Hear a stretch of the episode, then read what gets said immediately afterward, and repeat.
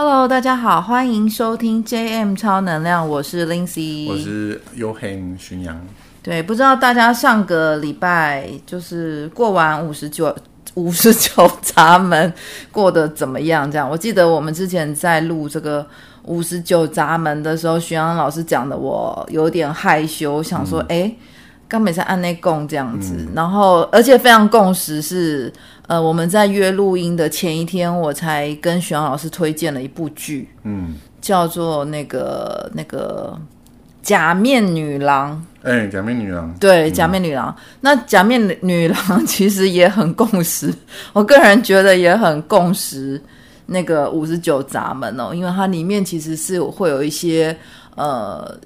跟性有关的议题啊，嗯、然后去带动那个那个整个社会的一个某些现象状态，这样。嗯、所以假面女郎其实还大家也蛮，嗯，呃，怎么讲，蛮蛮推荐大家去看的，因为它其实是有它的那个深度在。嗯、那还有就是因为想要稍微补充一下啦，嗯、因为我们后来呃录完上一集六。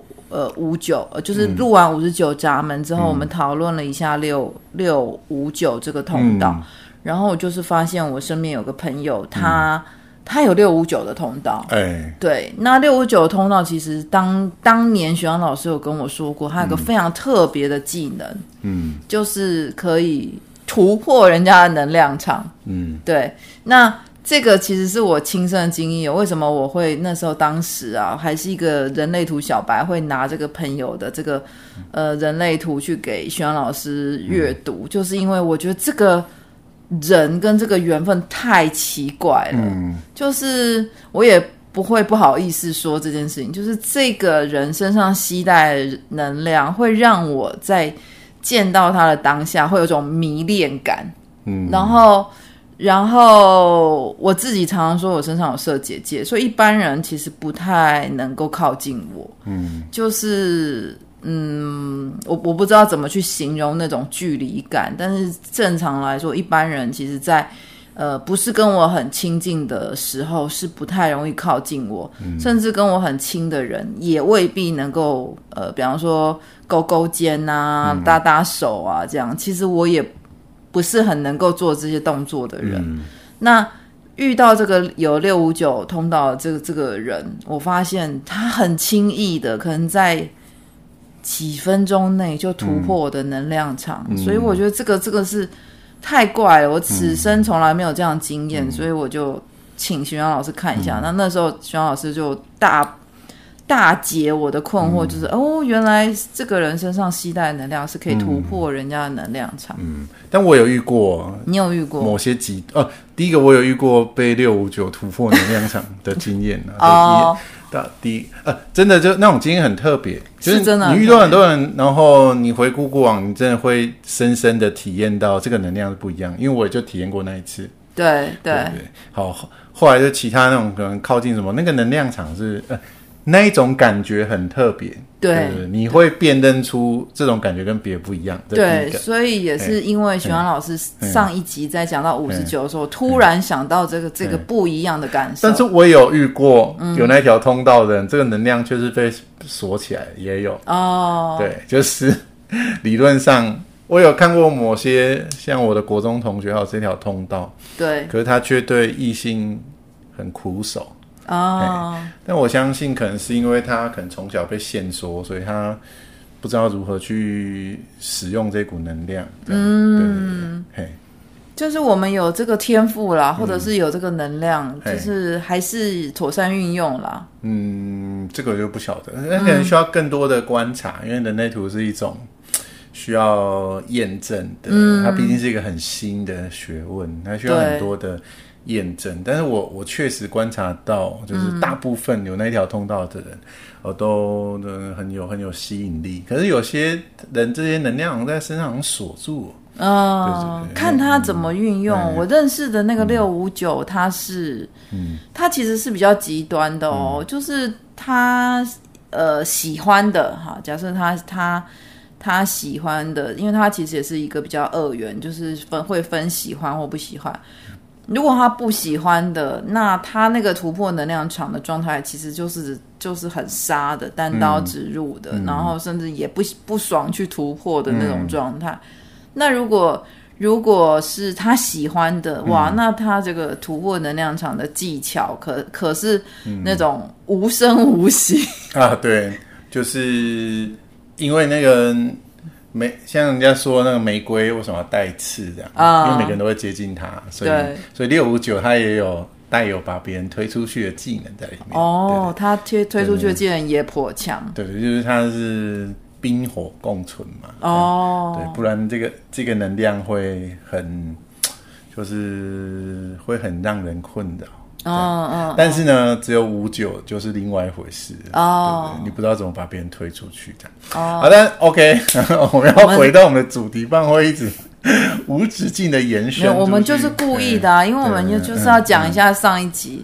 那这样大家如果没有听上一集，就会赶快再去回去补听。对对对，我们永远都会有一种衔接感，这样子让大家就是永远可以回去补。因为我发现，嗯，我发现我们的 podcast 很有趣哦，就是我我跟徐阳老师这样子沿路这样录下来，其实已经已经即将即将迈入第三，大概再隔两个月就满两年了。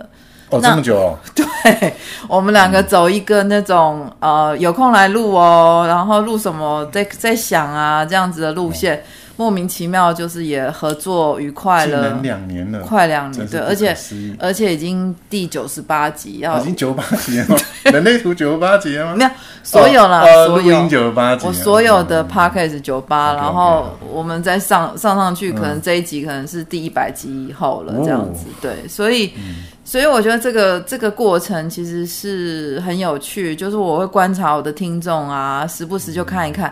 就会发现，哎，有些人他们可能听到这一集，觉得哎、嗯、很有趣，他们就会回去补前面的集数。嗯、所以，我们前面的集数其实也一直在成长当中。嗯、了解。但无论如何，还是蔡依林最红，对吧？蔡依林，哎。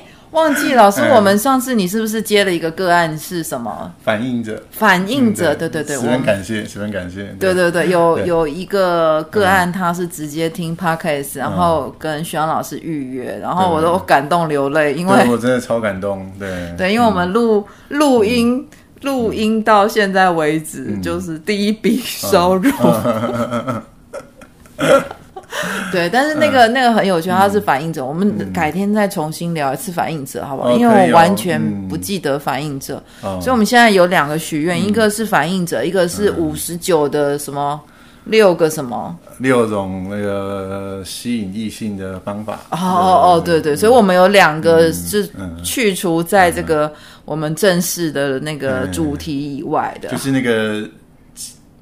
呃，基因决定你吸引配偶的角色，这样子。哦，对对，非常想听。好，好，那我们现在要进入的闸门，当下现在要进入的闸门是四十嘛？嗯、那进四十闸门，其实，在那个、嗯、对我来说，这个礼拜其实还蛮重要的一个星，嗯、算星象月相。嗯，月相就是。我们会遇到八月三十一号的双鱼座满月，嗯，那它刚好是八月的第二个满月，而且它是超级月圆，嗯、所以它叫做蓝月。嗯、那今年的蓝，呃，今年的超级满月、超级月圆其实非常有趣哦，它是连着四个，它从七月开始就是。七月一个，八月两个，嗯、然后九月一个，连续四个月圆都是满月，然后能量都是非常强的。嗯、那呃，能量最强应该就会在八月三十一号的这个蓝月。欸、那呃，之前我们在在预预见哈预言的预，也可以说预言呐，预言这个蓝月的情况的时候，其实是。呃，就是这这个礼拜可能这个世界不会太平静，嗯，呃，应该是说其实这个世界不平静很久，嗯，对，但是会在这个蓝月的期间，会让我们看到更多这个不平静的现象，它会全部就是比比较多的呃挤在这个时候一起让大家看见，所以我觉得这个时间点，不管这个世界发生了什么事情啦，最重要的是。这个世界发生的这些事情，想要让我们看见什么？因为外在环境的不舒适，其实都是为了要让我们去发掘我们内在其实有一些需求，或有一些呃，是需要我们自己去看见，然后去认识自己。嗯、了解，嗯，所以这个事实咱们跟这个这个有关联吗？四十闸门跟这有什么关联吗？好像不是很密切呢。对 好吧，那我本人报告完毕。啊，因为有一个原因，是因为四十闸门它是它是太阳走到的位置，不是月亮呢。哦，嘿，所以那个那个，它就跟这个比较没那么密切。啊，第二个是人类图，它不太看什么满月。哦，当然可能力量会比较强。的。那时候看的是月亮落在哪一个闸门。嗯嗯嗯，对，那那时候是看闸门的。哦，他不会看说这是上弦月或下弦月这样。是，当然我相信它是有影响的啦。嗯，对对对，那还有第二个是那个四十闸门，我们讲四十闸门流日四十闸门是指。流日啊，太阳走到四十闸门，是是，不是其他的行星？其他行星都它都会有影响啊。嗯，对，你要看是什么行星嘛。嗯，对对对。然后它的这个这个 play 就平台跟占星是不一样的。嗯，所以也也很多人就是，我前一阵我有个朋友跟我分享一个很有趣，他说：“你知道为什么很多时候人类图资讯是对不上的吗？”嗯，因为呢。这时候就是占星派上用场的时候了，这样，嗯、然后就把占星的东西摆上来看，这样。嗯、哦，其实你要说把占星里面的一些知识拿来引用来补充，让你更深入的人类图，我觉得是 OK 啦。但是很重要一个点，其实就是人类图它用的那个界面就是六四闸门，嗯，所以你把占星很多东西用进来，其实它就是会套不进去吧？对，它其实就是。一方面套不进去，另外一方面就是你怎么套都可以嘛，嗯、对，你总是会找到符合你对 理想的解释，对吧？对对，所以，我比较在这些在这些点上啦，我比较推荐大家就是，呃，我不能说一定人类图的归人类图，占星的归占星，但是分别把两个东西学好，嗯、再想办法然后去呃增添某些资讯，这样是比较理想的。嗯、是是是，嗯，那。四十闸门，四十闸门。OK，好好好来，四十闸门哦，是。就是，哎、欸，这个闸门它呃跨入了一个新的神头。嗯，OK，好，然后这个神头非常有趣，嗯，就四十啊，然后接下来六四四七啊，嗯，然后还有一个是奶油我忘了，这样，这奶油旺是什么？呃，还有还有第四个我忘记了，哦哦哦哦，就是这四个神，呃，我想一下啊。呃，应该是六吧，如果没有记错的话是六。嗯，OK，这四个闸门，这四个闸门呢，呃，它就是一个神头嘛。嗯嗯，OK，那这个神头是什么呢？就是呃，它的英文非常有趣，它叫 Harmonia。嗯，然后呢，很有就是它很多名字啊，什么哈姆尼亚、哈蒙尼亚啊，这样子。其实呢，它就是哈，你有听过 harmony 吗？没有。和英文啊，和谐啊，harmony。嗯嗯嗯。对对，它就是这个字的呃具具象化。哦。就是很呃，像是呃，这个你也可以说它是一个能量的具象化。想到哈姆太郎。对对对，就是和谐嘛。嗯。就是和谐女神这样子，对。就很像是你知道 Nike，嗯，Nike 其实是一个女神吗？Nike 是个女神，对啊，我当然不知道了。就是我们穿的鞋子那个 Nike 啊，嗯嗯，对对，就是她是一个女神，嗯，我不晓得她本来怎么念啊，嗯，对对，就是我们说的是 Nike，然后我不晓得她在希腊神话里面她就是一个女神，嗯，对对对，就是那个好像雅典娜手上不是有一个小的女神吗？好像那个女神就叫做 Nike 哦，对对对，我印象中没记错的话，嗯嗯，那就很像是你在那个藏传佛教里面，哦，就是那那一类的佛教里面，他他们就会有一些，哦哦，原来是那个闪电的光啊，我以为那个，我刚刚还以为是灯泡一直在闪，哦，我们现在有时候会打雷这样，对对，对对，因为我们现在外面正在准备要下大雨中，嗯、对对对，OK，那。就很像是那个佛教里面，比如说呃，那个有药王菩萨，嗯，跟药上菩萨，嗯，那其实，在那个呃，那个什么，在藏文里面，它就是一个药跟王这两个字的组合，嗯、跟药力显现，嗯的这个组合，这样，嗯、那可能就是这个能量的具具象化、具体化，这样、嗯、OK。好，无论如何，无论如何，就是 Harmonia，嗯，这个女神就是 Harmony 这个能量的具体的呈现，嗯嗯，OK。啊，所以呢，你就可以想象呢，这是一个重视和谐的女神，嗯，然后同时呢，这个能量呢，如果过呃不理想的。运作的话，它就会变成压抑人的本性来追求和谐。哦，对对对，压抑。那在过去的世界里面，我们就会以不理想的方式来呈现，就是刻意要人和谐。哦，然后就发现这四个闸门都在处女座上。哦，对，刻意要人和谐。所以处女座呢，就是它有很强的压抑感。哦，那我不晓得大家有没有读过那个占星啊？就是。嗯在占星里面，这个不用读过占星，大家都会有。在占星里面哦，就是有一种说法，就是处女座其实非常的好色，嗯、但是他会把这个东西压抑在很深的呃性格很深的层面里面。哦，嗯，这个真的是没有读过。对对对，我我忘记是听哪个老师说的啦。嗯嗯好，那。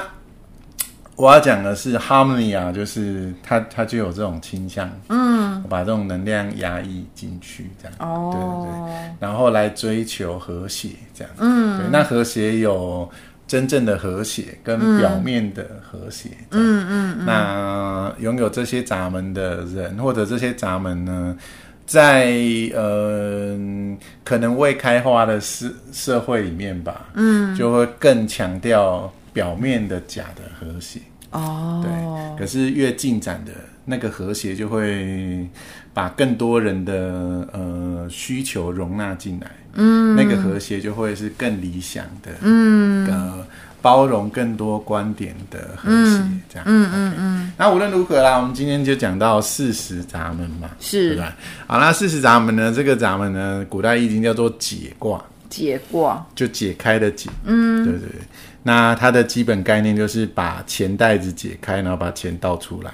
真好。对对，所以它花钱的闸门吗？它是不是不是？它是 它不是花钱的，它是把钱倒给别人的闸门。那不是也是花钱吗？它不会花钱啊，它本身倒给别人呢、啊。对，不是，嗯，它的某一个面向会这样，但一般来说，嗯、它会被制约成努力工、努力赚钱。哦，对对，但是确实哦，他们会更比起别人，他们更舍得赚钱，更舍得花钱。花钱，对对。那四十闸门的这个这几天呢，可以把钱倒给我，欢迎大家来预约，倒给我们。因为四十闸门，他就是为所爱的人努力工作啊。哦。那所以就看你是不是他所爱的人。哦。因为那个那个闸门，然后第二个他。跟胃有关。哦，它是一个负责消化的闸门，负责消化的闸门。对对对，所以如果你要把那种什么医疗占星什么影响影响所及，嗯，哦、呃，那几天可能胃呃，你你被那个能量给影响到，嗯，然后你没办法很好的消化它，你可能会觉得胃特别不舒服。这样，嗯，所以下礼拜请、嗯、呃，这个四十闸门这个礼拜请宜清淡这样子。啊，也不见得，他就只是告诉你，它是一个指标，啊，就是你能不能够很好的消化这股能量，这样，嗯嗯嗯。那无论如何啦，这个它叫做解嘛，就解开你的这个钱袋子，嗯嗯嗯，对，好，所以呢，它就是呃努力工作，嗯，然后。为这个他所爱的人，或者是他的家人，嗯，或者是他认同的人，嗯嗯，对，就比如说，如果你在一个公司里面，对，我认同这个公司，是，对，然后我为这个公司呢，这个努力工作，然后加班啊，然后流血流汗啊，诸如此类的，对，对对对，他会有这样子的呃现象。这样子，哦。欸、那在这个礼拜就是啊，你会觉得啊，生活呢有点 heavy 这样子，哦哦，对，因为就是当这个能量附加到人们身上的时候，嗯、你感觉到肩膀上的担子变得沉重。哎，那如果本身有四十闸门的人，嗯、他是不是常常也会觉得自己身负重任？会啊，他们会自己觉得他是一个伟大的角色，这样对对对。我们家有一个哎、欸，好吧，就是我要我要负担起我们的家计，这样。哦，就是搞不好现在已经暗暗的，就是暗暗决定的，万一有一天就是那个嗯呃，呃有有个怎么样，他要养你这样子之类这样，哦、会不会呢？会不？我觉得会哦，我觉得会哦，因为他内心有这样的想法，因为他常常我都会请他帮我做事，嗯、然后我就说。我要呃、嗯、给你时薪啊，或者是用那个按件计酬的去讲，嗯，算是呃、嗯、也不能说奖励，就是、嗯、这是他应得的。他都跟我说不用，嗯、因为因为爸爸爸爸这样，他就说等你很赚钱再说这样。所以他每一次我想要给他的这个金钱上的给予，都会被他拒绝。对啊，但是哦，嗯，他因为这种方式确实很适合教养四十闸门，因为他在 ego 上面。对，什么意思？因为 ego 的锻炼就是我有付出，我就要有收获哦。他不收是另外一回事哦，这个也是 OK 的。但是你今天想要培养一个 ego 的小孩，嗯嗯，有付出就要有收获，嗯，就很像你在国小或者国中的那个课堂里面，就是对，呃，有奖励制度嘛，嗯嗯，有很多小孩子，你不能说他们特别。吃这一套，嗯，或者说这一套是很庸俗的，在人的本性里面，很多人他们就适合这样子，对，这样子的这样子的教育会培养他们的上进心。哦。这样很多人就很不喜欢这种这种培养，而觉得这样会让小孩变得很功利。这样，可是假设今天这个小孩身上有这样的设计，嗯，你却不给他这样的机会，他长大之后会放弃他的才能。哦，我就觉得我努力也不会有收获，为什么要努力？因为他的潜在基因里面就觉得努力就要有收获哦，所以努力有收获对他们来说其实就是最好的赞美哦。对，对这样子的小孩的设计这样哦，所以如果你今天去这个这位，你就是您这位孩子这样，嗯、他有这个。四十二六，还有三七四十，对，ego 有定义这样，他还有四十点五点三，对，这样子的小孩，嗯，这样子的小孩就是，嗯，有努力，然后有报酬是很重要的，嗯，然后好像很多家长都会觉得，就是小孩子，我我喂我养你嘛，然后你在我家里面。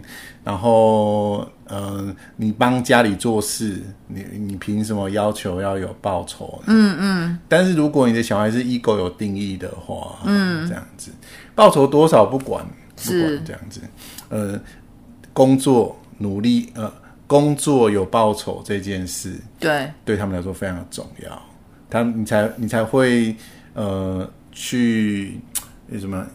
应该说，你才是用正确的方式在对待他的 ego，嗯，对，你会让他的 ego 变得更健康。哦，那这样，当他长大、长大成人之后，嗯，出社会之后，他们就会有一种很强的信心，就是我工作啊，嗯，就应该要有报酬。是啊，是啊。所以，如果是一个很 ego 很健康的社会，就不像台湾这样会有很多奇怪的压榨的。嗯，像很多台湾都会去吃那些，比如说。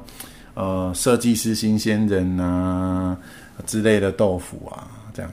比如说，我今天、uh, uh, uh. 我今天政府有一个案子，我想要设计一个呃商标，这样。嗯、那很多真的人都会想找那种新新人设计师，这样。嗯嗯。跟你说啊，这个没有配，但是我会会帮助你这个呃有有露脸的机会。哎、欸，你在讲的莫非是什么叉叉设计？嗯、不是不是，oh. 我我没有，就是这很常见，oh. Oh, 这很常见，很常见，okay, okay, 对，这很常见。好好。那在 ego 的这个健康，呃，即使有 ego 定义的人，在台湾的环境可能也会吞下去哦。嗯嗯。但是其实健康的 ego 是他们还他们的坚持，以及他们影响这整个世界，就是呃，你有工作就应该要有嗯。对，那呃，这样才是一个物质呃流动比较健康的世界。对啊，对啊，因为我在奖励他的时候，其实也不能说奖励啦，嗯、就我刚刚其实有说，嗯、就是这件事情，其实我如果假设我请一个小编，嗯、那我小编他应该怎么收费？嗯、我正常来讲，我就是要给我们家的孩子这样的费用。嗯，嗯。那只是说可能他做的事情比较少，嗯，所以我给的钱会比较少。所以不管他要不要，我每一次基本上我都给他设定。基本的工资就是，哎、欸，你帮我完成这一件事情，嗯、你可以得到多少钱？嗯，那甚至是他可能去、嗯、去刚刚去旅游回来，嗯、然后他自费，嗯、花了不少钱，我就跟他说，嗯、如果你帮我完成这件事，我就给你多少。嗯、然后这样凑一凑，其他旅费就等于是我会帮他出。果然是一个优秀的部落的领袖，这样 对，就就带带动部落就应该这样做，这样对对。呃，就。刚好刚好那个就是我在说小孩他们去、嗯、去带小小宝宝嘛，嗯、那营队里面就会有两种不同的家长，有一个家有一方的家长就是鼓励奖励，就是喝水，嗯、你今天喝水上厕所就给你贴纸奖励。那有一方的家长其实他们就会主张说这是他应做的，不该有奖励，小朋友不要用奖励去。惯坏，但是我个人觉得要因材施教。对啊，对啊，没错。对，就是不同孩子。如果人类图的话，他 ego 有定义的话，嗯，他会学会的是我努力会有收获。对，因为我观察这个四十闸门的这个小孩啊，如果你没给他一个鼓励，他可能不是钱哦，嗯，没错，他可能是钱，对他可能是呃一个奖状或者是一个好棒棒的这个。称赞，嗯，他会真的很努力，嗯，但是如果因为他小时候身体比较不好，所以我常常、嗯、我们常常会说，啊，算了啦，你、嗯、你你就身体比较不好，嗯、所以你你这样就可以了。嗯、其实他会很失落，嗯，但是具体来说啦，还是有具体，不不不要那个只有好棒棒，对对对对对，有些具体的具体东西对这样的设计蛮重要的。我我们。我们通常是用奖学金啊，学校会发奖学金，也也可以，对，学校会有奖学金，就是那个 goal，嗯，goal 啦，就目标嘛，对对对，然后 goal 也可以用来解释成奖金嘛，对对对。其实 goal 这个东西对 ego 有定义的人，或者是比如说你有四十闸门，对，对你不见得 ego 有定义，你有四十闸门，那么呃这样子的制度对你来说就非常的重要。对。对，不然的话，像四十闸门这样的，他们一开始就会假设啊，不管你有没有定义哦，就是他们主主动想承担责任，可是后来就觉得我的付出跟收获不成比例，对，他就觉得我干嘛要做？对对，那所以呢，你你放到留日的话，嗯，就是他就会有一种，我觉得我应该担起来。哦，然后当时过境迁，就是啊，我怎么那么智障啊？为何呢？为何？或者是有另外一个可能性，就是当这个流日出现这个闸门，他就觉得哇，这世界都在逼我。前几年不是有个电影吗？就是哎，那个电影叫什么啊？就是那个是那个凤小岳跟那个阮阮丹青，阮经天，阮经天，对不起，阮丹青是女的，抱歉，阮经天，对不起。我忘记那部电影叫什么了啦，对，就是什么，是不是？对，邦嘎，对对对。然后在里面不是就是人家要奉，他就是一直在帮那个那个阮经天，嗯，想要帮助凤小月这样子。然后那个凤小月就是呃呃被迫要承担某些责任嘛，对。然后就是哦，你为什么都要逼我啊？这样对对对。然后在流日的时候，这个四十闸门的能量放上去，对，那。你就会，嗯、呃，大家可以想象一下哦，就在台湾这样的社会，这个能量会被更凸显。就是，呃，我本身是比较幸运啦，嗯、我父母没有逼我这样做。虽然我现在我妈一直在抱怨呢，嗯，但我父母并没有逼我这样做。就比如说二十几岁、嗯、，OK，那你就要独立了，这样子，然后你就，嗯、然后独立的具体表现就是你要去工作，然后同时你要缴一点钱回来家里。哦哦，这种能量运作就跟四十闸门非常的类似。哦，对，就是。你你是一份子嘛？四十闸门就是解开你的钱袋嘛。是，你要你要就是解开你的钱袋。对，我相信如果是一个事实闸门定义的爸妈，对，他觉得他有必要教给他小孩正确的观念的时候，他可能会这样影响他的小孩。我曾经看过有一个客户，他是某大企业上市贵公司的总经理，然后他给他的小孩的零用钱是什么？嗯、你知道吗？嗯、跑腿去 Seven 给二十九，就是他的数字都非常神奇。嗯、对，就是呃。他不想让他小孩变废物，是不是？对，所以他、嗯、他小孩的零用钱，嗯、我不知道有没有一个一个、嗯、呃正常的零用钱。嗯欸、但是如果小孩，比方说帮忙洗车，他的都是有尾数。嗯，那我当时觉得很奇怪，我现在可以想象，他可能是用百分之十的酬劳，比方说，也许你去 Seven 买个两百九十块的东西，我给你十趴。嗯，对，所以他。他的那个账啊，嗯、就是很有趣，对不对？很明细的，就是去 Seven，然后去干嘛，然后从小就这样讲，他一定有四十闸门。但是呢，这这个就牵涉到一件非常有趣的事情，就是那些可能本身并不是那么有钱的父母，对，反而可能会更讨厌这种呃教育的概念哦。可是这样反而会。呃，我不是说一定啊，就是因为人类图强调因材施教嘛。对。可是你你的你的这整个教育的过程里面完全不讲到钱的话，长大之后你的小孩子会不知道钱是什么。哦、嗯。就好像我小时候啊，我我没有抱怨的意思啊，我只是要我只是要反馈我自己身上发生的事情，就是，是小时候你父母完全不让你接到钱的时候，然后有一天你你开始。要接触到钱，你对这你对钱是什么是没概念的，嗯，对，然后或者是嗯要用钱去，当然你当然你也可以说人应该要自动自发，这些事是你，对。但我今天要讲的是我们如何去引导一个人，这样对，然后那每个人都是自己生命的主人，这样。对。然后就是听者会有很多的观点，这样，然后有时候要先讲清楚，我们有我们不是在。我们不是在埋怨或什么，而是说，今天如果你今天是要以一个以引导的以引导的这个观点去看的时候，是，是。你从来不让他接触这些事情，他就不会，呃，他就很有可能不会体体会到这件事，是，一直到可能这个世界可能就是，呃，因为他很幸运，他这辈子都不会呃接触到这个社会很残酷的那一面，对，或者是呃，也许他这个呃接触到社会之后，他他会发现。呃，他对这个钱这个东西是没概念的，或者他对努力应该有收获，是。这东西是没概念的。哦、那这个你说这个奇怪的朋友，对，也许他长大之后他就给他的小孩很多钱，或者他其实对钱并不吝啬，但他一直想要让他小孩有一个概念，就是你有努力，然后你你你努力多少，对，跟你收获多少是相关的，是成正比的，对对对对，对，对，所以他。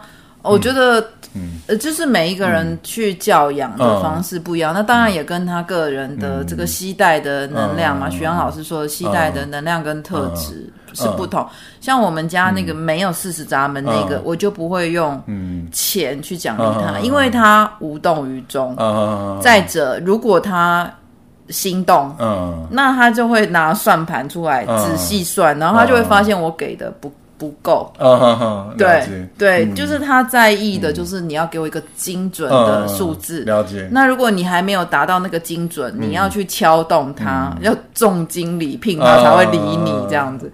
那不不到重金，他是啊，干嘛要鼓励我？没有，我不要做这件事。因为 ego 系统是那个，就是呃，我帮你做这个，你就帮我做那个。对。那这个。以物易物，或者是以劳劳务易劳务这个概念，后来就变成一个更方便的代币，就是钱嘛。对。可是另外一种，像你说的，就是另外一种教育系统呢，它其实就是荐股的概念，就是你要找到它的内在驱动力呀、啊。嗯。对对。那用的那个概念就是要有回应嘛。对。你有回应之后呢，你确实是不需要钱的。嗯。荐股对钱是不感兴趣的。嗯嗯。但是你努力工作是可以，呃呃，换到钱。是，就是你建股努力运作的时候，它必然会带来某些呃物质上的报酬。嗯，可是它确实不是以钱为出发点。嗯，对。但是人类图的概念只是想要说，如果这小孩子他天生就有一种天性，嗯，就是呃有报酬会更激发他的努力。对，这就是 ego 一整个 ego 的系统，嗯嗯的运作这样。嗯嗯，然后。呃，他们会呃。不能说严肃，就会很认真看待钱这件事情。嗯，对，而四十闸门就想要，呃呃，四十闸门对人带来的影响就是这件事。嗯嗯，对，就是比起二六，对，他可能二六可能更接近我们现在这个市场机制里面那种更张扬的，比如说那个你在 YouTuber，嗯，呃，你你做个 YouTuber，你、嗯、你是有曝光率的，你是影响力大，会赚到钱。对，这很像是二十六。但你也是要努力工作嘛？嗯、可是四十闸门是我肯定你的每一份努力，嗯，对对对，然后去呃赚到每一分你应该赚到的钱，这样，嗯，所以那个你你呃，然后努力工作应该要有收获，然后努力工作之后应该要可以犒赏自己，嗯嗯，然后非常有趣，它跟吃的，它是跟胃有关嘛，嗯，对对，所以。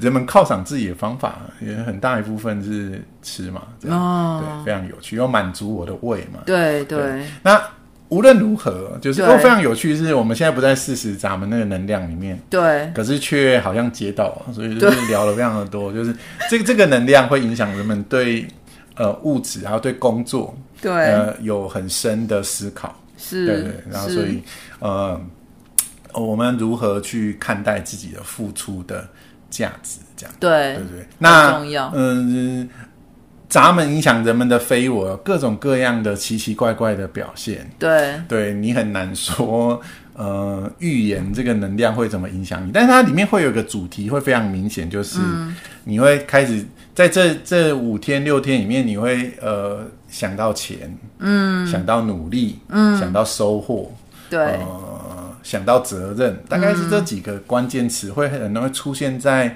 各种各样的人们的脑袋里面。当然，有一种人会排除在外，嗯、就是他们本身就有三七四十，没影响。嗯，嗯，因为他们脑袋无时无刻都都在 carry 这些东西。对对。可是如果你没有的人，嗯，流日对你来说就会有很大的影响。嗯，特别是你只有三十七闸门的。嗯，对。哦，那。然后特别你的 ego 本身又是空白的，嗯，那这种时候非常有趣，就这样的小孩可能突然到这一天，他就突然对他应得的东西会非常的在意，哦，有可能，有可能，就是人人有各种各样不同的面相，是各种各样的可能，但是这个流日对我们的每个人的启发是，嗯，我们应该努力工作，可是。我应该也要追求。合理的报酬这样子，嗯、那呃，亲人之间就好像您您家人他是三七四十嘛，对，亲人之间，呃，他并不是不在意报酬，他在意的是以别种方式来追求内在的平衡。对，那呃，付出与收获应该要得到一个平衡。嗯，这就是这个闸门。可是他们会为了各种各样的理由努力的工作。嗯、对对，那 我非常有你你说你小孩有四十点五嘛？对，那我非常有趣。我遇过一个朋友，他有四十点五这样。嗯，四十点五人啊，就是他们很讨厌米虫。他们对，他们有两个，有点三，还有点五。他们很讨厌米虫，他们很讨厌米虫。嗯，或者是说很讨厌偷懒的人。哦，很很有可能啊，就是他有他有就是他他有很多的含义，其中一个很具体、很强烈，就是我观察到的啦。嗯嗯，就很讨厌就是那种呃，张嘴没没有把事情做好的人，对。对对，或者是。明明应该把事情做好，却偷懒的人，对对对，他很讨厌张嘴不做事的人，对对对对，很有趣这样。对，所以可以从小可以看见，他很真的很讨厌那种出一张嘴的，嗯，对。然后非常有趣，是他点五嘛，他特别容易看得出谁张嘴不做事。对啊，事实，因为他有定义嘛，啊，对对对，所以他就是会会，他心里时刻想着这件事情嘛，啊，对，然后他是点五嘛。点五就是每个人都会投射在他身上啊，哦，所以你看到这个，你看到这个小孩他有四十点五，就是哦，呃，呃，应该这样说好了。今天假设他结婚了，嗯，嗯，或者他还没结婚这样子，嗯、他去这个他未来的这个另一半的长辈家里，这样每个人看到他就感觉到他四十，因为你第一次见面其实是陌生人嘛，对，对，然后四十就是我会努力这样，对，然后就每个人。投射对他身上有一种投射，而这个贤惠哦，但是他他的贤惠不见得是长辈喜欢的那样子，可长辈就会在他身上投射一种他贤惠哦，会努力哦，这样。以后如果有人这样投射在他身上，我会先提醒大家。然后他们可能就因为哦，我应该要这样，然后就过度的那个 heavy 这样，嗯、就是呃，对他说还是要回到就是内在权威策略啦，嗯、这样。对对，OK 哦，六十四。不，哎，我以为这个这三个闸门会很艰难，然后已经四十分钟，怎么会这样呢？对，我们聊太开心，对，好，好，好，那我们先讲一下六十四闸门，好，对。对。好，那六四闸门呢？它它在头顶上，它也有。对，对，那这个闸门呢？你要看你用什么角度来思考它。嗯，对对。如果它是单一六四闸门，然后你不去看它是这个流日这个概念的话，对，因为流日一定会。呃，就太阳启动，它一定会有季节概念在里面。对。可是今天如果是其他行星启动，它不见得有第三个区块这种这么强的含义在里面。嗯嗯。那如果今天是其他行星启动六四闸门，嗯，它可能更强的含义会就就只是一种对这个世界感觉到 confuse。嗯。因为六四就是，呃，等我想一下，六四是 confuse，对，六三是 doubt，六三是。呃，怀疑六四四是困惑，嗯、哦，他们有一个区别在里面，嗯，因为六三它更趋近于呃，要怎么讲？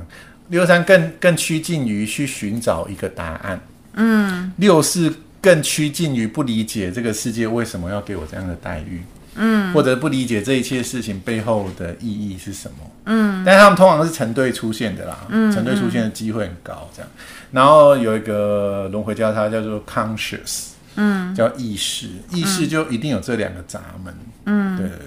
然后怀疑跟困惑啊，呃，如果你很你很非我，嗯的话。这两个闸门会深深的困扰你，嗯，但是如果你回到自自己的话，你还是可以穿越这个迷雾的，嗯。那最有名的名人就是那个徐怀钰啊，哦，对对，他的他的轮回交叉就是 conscious，嗯。那你就会看到他的人生很低潮的时候，就是怀疑跟困惑几乎都击败他，嗯嗯。那可以看到他现在已经走出这个谷底了嘛，是，对对，然后那就。你就不会看到怀疑跟困惑萦绕在他的身旁。嗯嗯。那在流日的时候，因为这是一个困惑的闸门嘛，是在那个时候，你就会感觉到困惑。嗯。对。那如果你把它放到就是两性的这个次元这个概念上，就是对于呃关系感觉困惑。嗯。对。然后在古代的时候会压抑这个能量。嗯，我已经结婚了，我不能想这么多。哦，但现代人没有在想这些，现在人就真的会去困惑。哦，对对对，嘿，所以 这个时候就特别容易对你的关系，呃，他会对各种各样的事情困惑，因为他在头头部上面是，然后他会去回想过去各种各样的事情。嗯，但在这个、嗯、四个等分的这个概念里面。嗯，呃，他就会特别的，呃，对于嗯关系对感觉困惑，嗯嗯，然后就开始思考这个关系嗯的本质是什么？是，对，我们为什么要待在关系里面？哦，我值得待在呃呃这个关系值得我待在里面吗？嗯嗯，或者我过去的种种关系里面，我是不是应该待在关系里？嗯，他的这个困惑会。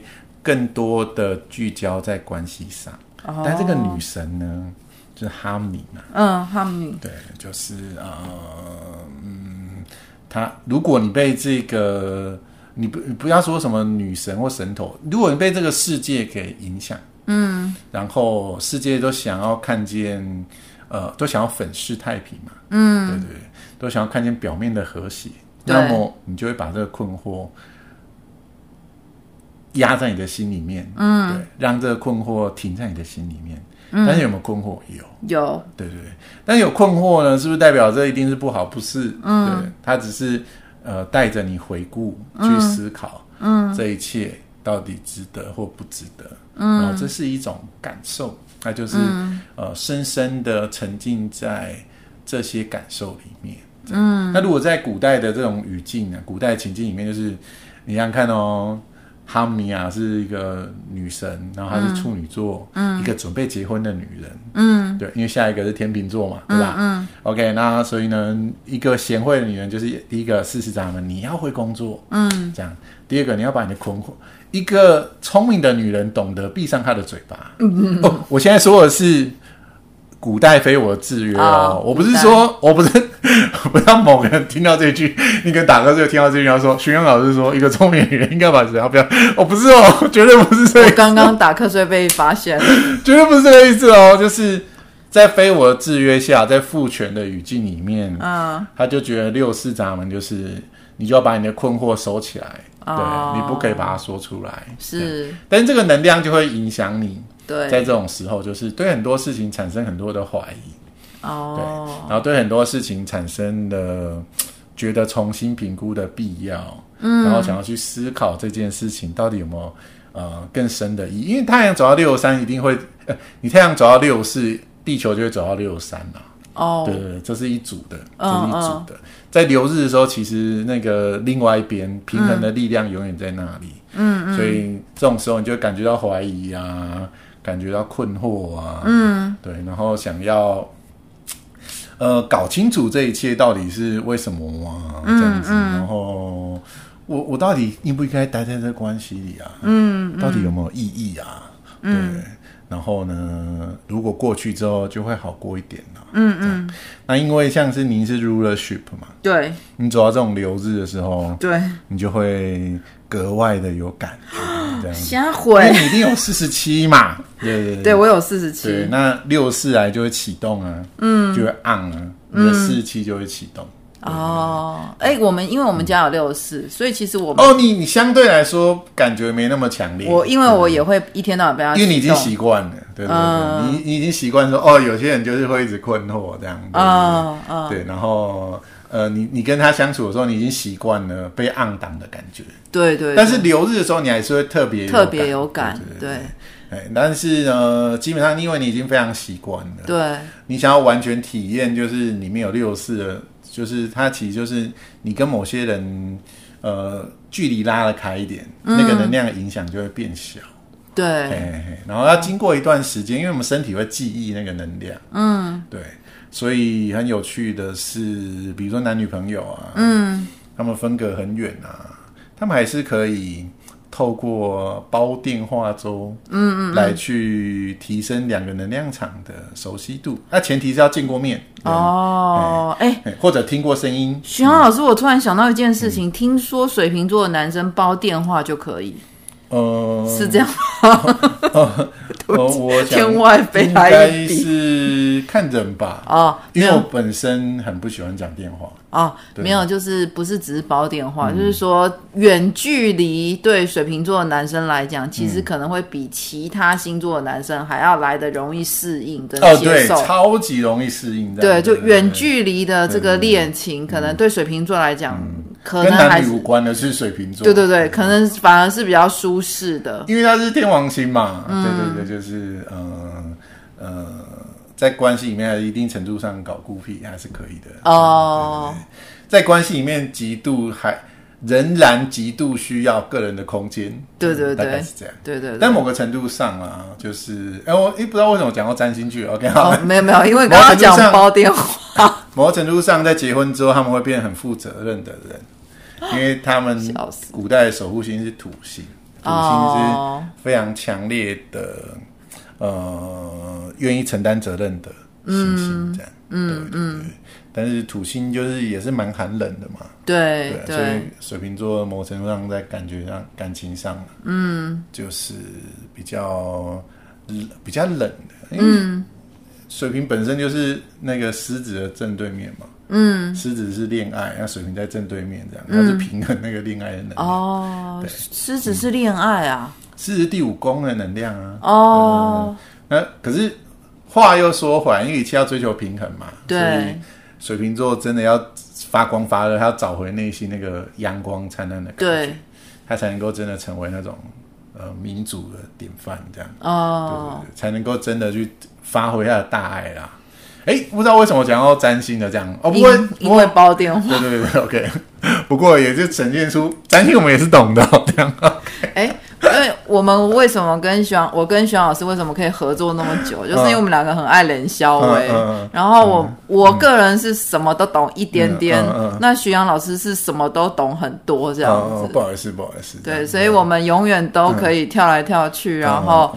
聊聊聊到那那个六十四闸门的，刚刚徐阳老师其实有讲哦，他的对面的通道是四十七。那我们下一次要讲四十七，所以我们六四再留一点，下一次讲好不好？好哦，就下一次我们讲六四跟四七。好，可以可以可以。好，欢迎收听啦，继续收听，好，拜拜拜拜。